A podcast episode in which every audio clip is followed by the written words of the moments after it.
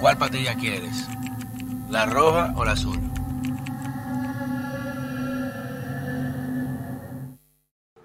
Señores, bienvenidos a otra entrega de este su canal de YouTube, Pedro Manuel Casals, el cuarto bate.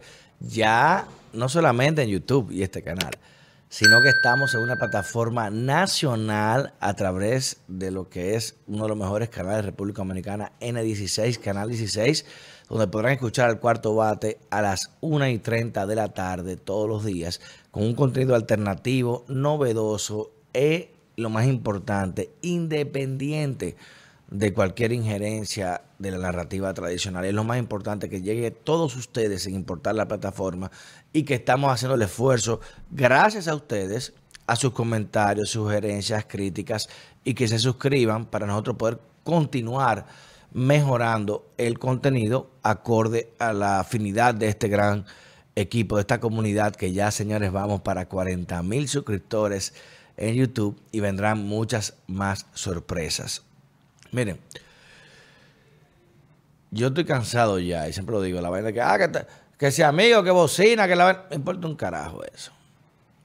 Y precisamente por eso estamos aquí dando este tipo de contenido, para tener el criterio, la credibilidad y la pertenencia de poder decir lo que pensamos sin tener que temer herir susceptibilidades. Pero hay realidades políticas que no tienen que ver con amistades, con coyuntura, ni con circunstancias, sino que son realidades. Y ya, y punto. Por eso me molesto tanto cuando se quiere cuestionar eh, el relato histórico de acontecimientos que son fácticos, probados científicamente, y se quiere condicionar a una narrativa social o moral al día de hoy. Es una locura. Me molesto con eso. Sea amigo mío o no, yo no puedo decir que le gané. Pues dime. Ajá. Entonces, ¿por qué no fuimos nosotros a colonizar España? ¿Entiendes? Uno tiene que abrazar ¿eh? las victorias y estudiar las derrotas y de ahí uno va formando para poder crear mejores generaciones. Y muchos pueblos en, en, el mundo han demostrado esto. Pero por eso lo reitero ahora, porque hay una designación que es un amigo hermano mío, personal, no diga amigo, diga, ah, no, hermano personal, que yo entiendo que puede resultar muy herido en su gestión, no por sus propuestas o por sus ideas, que para mí son vanguardistas y entiendo muy avanzadas quizás para el pueblo en la nación que estamos viviendo. Es como que, Dios me perdone, darle un Ferrari eh, eh, a, un tipo en Bánica que baja en caballo, lo va a explotar. Lo va a explotar. Hay que decirlo. En ese contexto, y, piensa lo que quieran, me importa un carajo eso, pero en ese contexto hay que entender de que tú puedes tener muy buenas ideas, muy buenas propuestas, muy buenas iniciativas, pero hay un círculo hay un ambiente, hay una, una atmósfera que te limita. Y que si tú no trabajas con esa atmósfera o si tú no estás adaptado a ella, te puedes extinguir. Y lo hablo por el caso de mi hermano y amigo Hugo Veras en el Intran, que es un tipo súper preparado, unas ideas muy buenas y que entiendo que incluso cuando trabajamos en la alcaldía trabajamos mucho junto con el tema del ordenamiento territorial y tiene, te digo, de las pocas personas que yo digo, carajo, este muchacho tiene algo en la bola, o sea que, que, por lo menos él, está claro y formado lo que él cree. Y que tú lo probamos no, y yo lo he cuestionado. Lo cuestioné con el tema de que a cambiar la vía y esto, y hermano, lo que y lo cuestioné. Y él precisamente Señores, miren, lo que es la vida. Búsquenlo, Pedro Casal, su Goberas. Precisamente el tema que le cuestioné, no ahora como, eh, el tema de entrar, cuando estaba en la alcaldía, le dije, ¿y cómo tú te vas a, manejar con esos tiburones de las rutas, de los sindicatos, eh, de las confederaciones y las federaciones de transporte? ¿Cómo tú te vas a manejar con ellos? Que La Church, una vía. La Lincoln, otra. Y, y la ruta, ¿qué, ¿qué, tú vas a hacer con ellos? Se lo pregunté en el aire. No, vamos a consensuar. Hermano, esa gente no se pone de acuerdo ni por el diablo. Esa gente se matan entre ellos. Esa, los intereses. Y no es aquí, porque tampoco quiero eh, ahora etiquetar o catalogar al dominicano como un ente terrible. Todo lo que tiene que ver con sindicatos, unions eh, o referencia a uniones de transporte o de, eh, de trabajo o laborales, usualmente son muy violentas en el término de sus exigencias o sus demarcaciones de la protección de sus espacios. Y, y tú analizas la historia y tienes razón de serlo, porque no, no, no, no fue que el rey, ni los dueños de empresas, ni nadie, ay, vamos a darle esto. No, tuvieron que romper brazos para exigirlo. Pero hoy en día eso no es necesario. Y hoy en día han infiltrado todos los mecanismos, prácticamente, decisiones de poder, desde el ejecutivo, el legislativo y hasta el judicial, y son un real poder. Y por eso le dije, ¿y tú crees que un funcionario como tú va a poder lograr una diferencia con, con esos camajanes? Que la gente que que, hombre de pueblo, vaina, y, luchado, y viven en mansiones mejores que cualquiera. Pregúntele a Antonio Marte. Pregúntele a Juan Ubiere.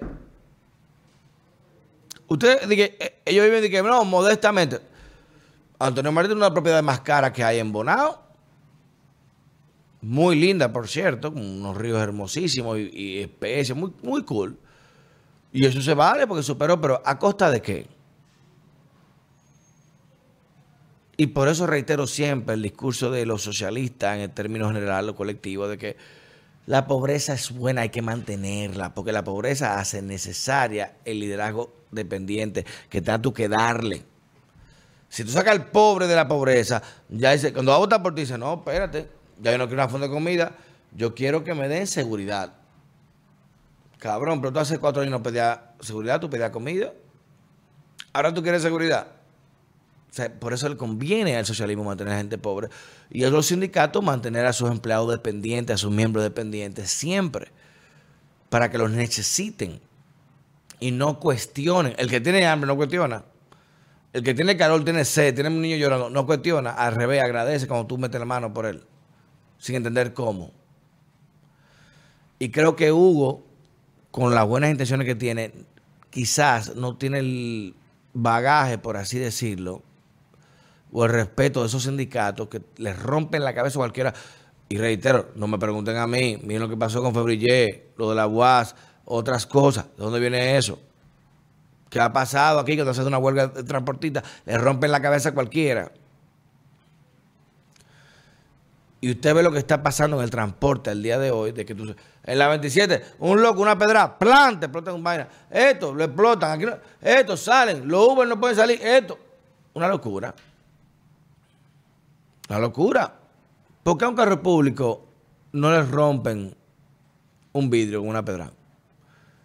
¿Por qué a los carros privados? Piensen eso. ¿Por qué a un carro público no, se lo hacen los locos? Los locos son locos. ¡Loco el diablo! Pero ¿por qué un carro público no se lo hacen? Tengo un amigo mío que hace unos chistes buenos, sádico. Dice, bueno, porque tiene los vidrios rotos ya, no hay que romperlos. No, Dios perdone, no es eso, pero ellos saben con quién joden. Son locos, por no pendejos. ¿Me entiendes? Entonces creo, y de verdad que el tránsito en la República Dominicana está colapsado. Y si es cierto que esta gente, dígase en el sentido de sindicato, no de por categorización de personas, de sector, son un poder porque representan una gran mayoría en el pueblo dominicano. Muchos de ellos quieren regularizarse, formalizarse. Y no les gusta ser visto como un, un estigma social. Pero sus líderes les conviene que sigan viéndose así, porque es lo que le permite negociar. Te cierro la 27, te paro la refinería, te cierro el malecón.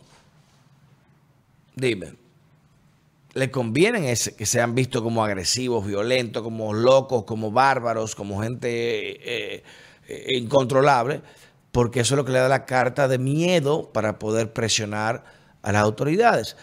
Pero como tú estás viendo ahora de qué coño, es verdad, Hugo Vera es un popi, los sindicatos son guau ¿Por qué no se puede trabajar juntos? Ah, bueno. Y por eso, si Hugo Veras, mi hermano, reitero y amigo, él lo sabe, no se pone los cojones y las espuelas, y como decía mi abuela, con su cara de pendejo, pero con, el guante de acero, cara de pendejo y guante de acero, te van a pasar el rolo. Te lo van a pasar. Y es un tema muy sensitivo el, transporte a nivel nacional, que cada día es más deficiente. Y se lo cuestiona ciclovía, tema. Esa gente piensa en sus intereses. Tú no le vas a caminar ruta sin tú hablar con ellos. Y no es culpa tuya, es culpa de un sistema político que se ha beneficiado de ese, de ese sector, como lo han hecho en todos los países del mundo. Buscan la historia. The Irishman. Buenísima esa película. La de Jimmy Hoffa. Son gente que tiene incidencia real política, económica y social en los Estados Unidos en el mundo entero. Y aquí también es igual, por eso infiltran los esquemas de poder. Como lo hicieron los empresarios, como lo hicieron el narco, todo.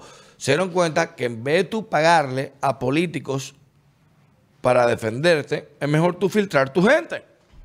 Y le pago a mi gente para llevarla ahí y que ellos me defiendan. Los banqueros, aquí los narcos, los lavadores, eh, eh, eh, estos mismos los transportistas, todos se han infiltrado en la política porque han dado cuenta de que es más rentable a nivel, no más rentable, no, esa no es la palabra, escúchame, más eficiente en la inversión que tú darle 50 millones a un diputado, va y pierde o no, y después si gana no te hace caso, a tú una gente que tú se lo diste y te debe la vida a ti, te debe a tu familia, todo a ti. ¿Entiendes? Por eso le digo a Hugo que entiendo que está haciendo todo lo posible para lograr una gran unión o un gran consenso nacional de todos los sectores de transporte para tener garantías mínimas en, condiciones para el tema de la alternabilidad de las vías, del respeto a la ley de tránsito, de la acomodación de las unidades, todo eso.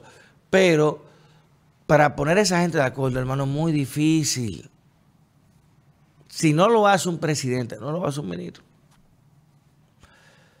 con ese tipo de personas hay que tratar con fuerza. Tú le aprietas el collar. ¿Te estás ahogando? ¿Estás sudando? ¿Estaba bien? Ok, dime ahora. Ok. Pues tú no puedes darle condiciones de elegir. Como decía Churchill, nadie puede negociar cuando tiene la cabeza adentro de la boca del tigre. ¿Cómo tú negocias así? Imposible. De igual forma, tú tienes que ser el tigre porque tenemos que establecer mecanismos de eficiencia de que o tú mejoras la calidad para mantener el precio, o tú bajas el precio y me tienes que permitir la competencia. Porque el transporte está liberalizado de año 2015 con una sentencia famosa. Pero ningún empresario privado se atreve a invertir porque sabe que estos tipos son mafias que te explotan a ti, a los choferes, a la guagua, a la unidad, de todo. ¿Y eso es un Estado de Derecho? No lo creo. Cambio fuera. Le dimos duro.